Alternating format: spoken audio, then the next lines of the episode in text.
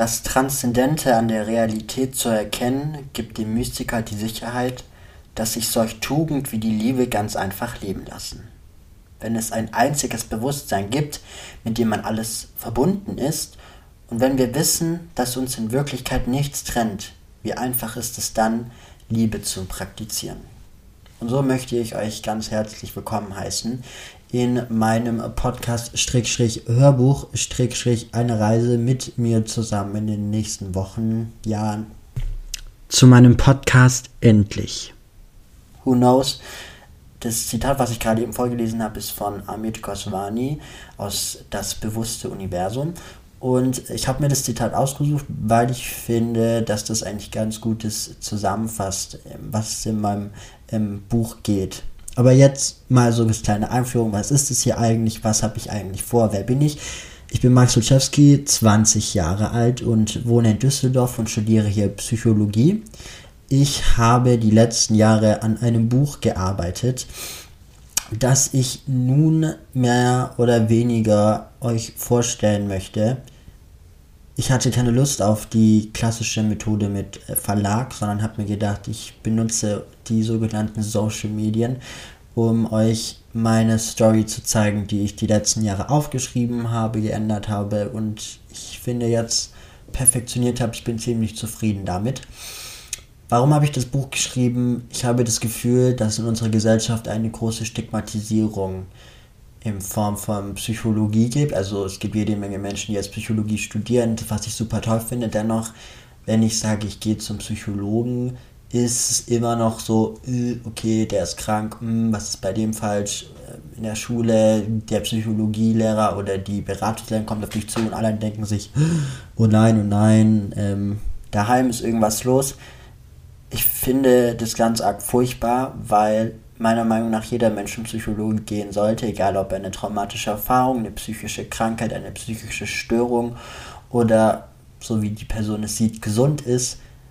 Es ist einfach toll, wenn man sich zu einem Psychologen hinsetzt und, und eine Person dir 45 Minuten lang zuhört und ähm, über deine Probleme redet oder das, was du erfahren hast.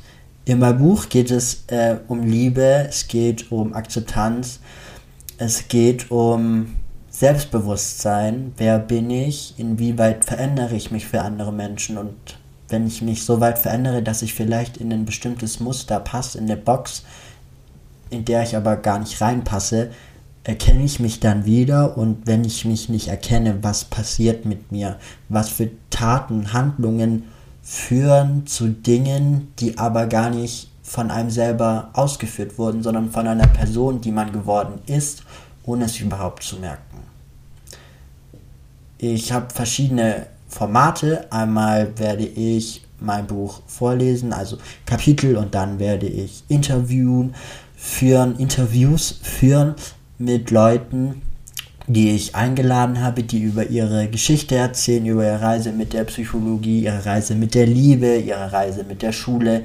Dinge, die mich und viele meiner Freunde jetzt beschäftigen, werden auf jeden Fall angesprochen werden. Vielleicht kann ich irgendeinen von euch Zuhörer davon überzeugen, diese Stigmatisierung zu lösen, vielleicht mir sogar dabei zu helfen, einfach einen Schritt nach meiner, nach meiner Meinung nach in die richtige Richtung zu gehen, diese Stigmatisierung zu lösen. Und bin super gespannt auf eure Reaktion. Ich bin super gespannt, wie viele Leute zuhören werden, ob Leute überhaupt zuhören werden. Es ist crazy, was äh, die letzten Jahre alles passiert ist. Es ist crazy, was es tatsächlich in meinem Buch geschafft hat. Ähm, und ja, ich bin super gespannt und ich freue mich, wie man im Schwabenländler auch so sagt, ganz doll drauf.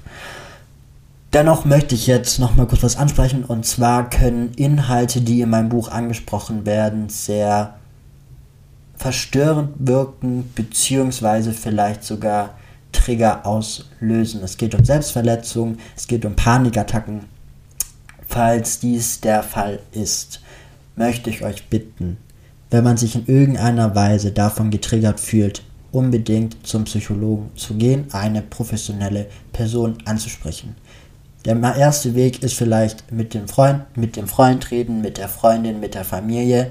Das kann auch schon helfen, aber falls es wirklich in euch was auslösen sollte, was triggernd ist, also die Handlung, das, was angesprochen wird, dazu auslöst, dass ihr die Handlung, was im Buch passiert, auch selber durchführen möchtet, bitte euch wirklich an einen Psychologen, an eine professionelle Hilfe zu binden, Taten zu leiten, sondern mein Ziel ist, darüber aufzuklären, damit man sieht, hey, wenn es der Person schlecht geht, wie kann ich agieren, wie kann ich handeln, was kann ich vielleicht verändern, wie kann ich der Person helfen, auf einen besseren Weg zur Psychologen zu gehen. Weil es alles euch noch nicht überzeugt hat, habe ich jetzt hier noch ein paar Nummern, die auf jeden Fall angerufen werden können, wenn ihr unbedingte Hilfe braucht. Und zwar wird es einmal die www.telefonseelsorge.de. Da gibt es eine anonyme kostenlose Beratung jeder Tages- und Nachtzeit unter den bundesweiten Telefonnummern 0800 3 mal die 1 0 3 mal die 1 oder 0800 3 mal die 1 0 3 mal die 2 oder ihr geht auf www.telefonseelsorge.de. Falls ähm, man jetzt nicht Lust hat, in Anführungszeichen mit erwachsenen Menschen zu sprechen, gibt es auch die Kinder- und Jugendtelefon-Hotline Nummer gegen Kummer. Äh, gibt es auch einmal auf der Internetseite www.nummergegenkummer.de. Auch eine kostenlose Beratung von Montag bis Freitag, allerdings von 15 bis 19 Uhr unter den bundesweiten Telefonnummern 0800 3 mal die 1 0 3 mal die 3. Sonst gibt es natürlich in jeder Stadt eine psychologische Beratungsstelle, Beratungsstellen für Familienprobleme, Lebensfragen, psychosoziale Beratungsstellen, sozialpsychiatrische Dienste. Diese sind jedoch nicht rund um die Uhr verfügbar und man muss gegebenenfalls da noch einen Termin veranstalten. Aber ich hoffe, dass keiner meiner Themen euch dazu verleitet, irgendetwas anzutun, sondern einfach nur darüber nachzudenken, inwieweit man mit Menschen, denen es schlecht geht, besser umgehen kann. Und jetzt wünsche ich euch ganz viel Spaß bei meinem allerersten Kapitel, bei meiner Reise, auf die ich euch begleiten werde. Und wünsche euch noch einen wunderschönen Tag ohne psychische Störungen, ohne Panikattacken. Einfach das Leben genießen, weil wenn man es nicht macht, ist es schade.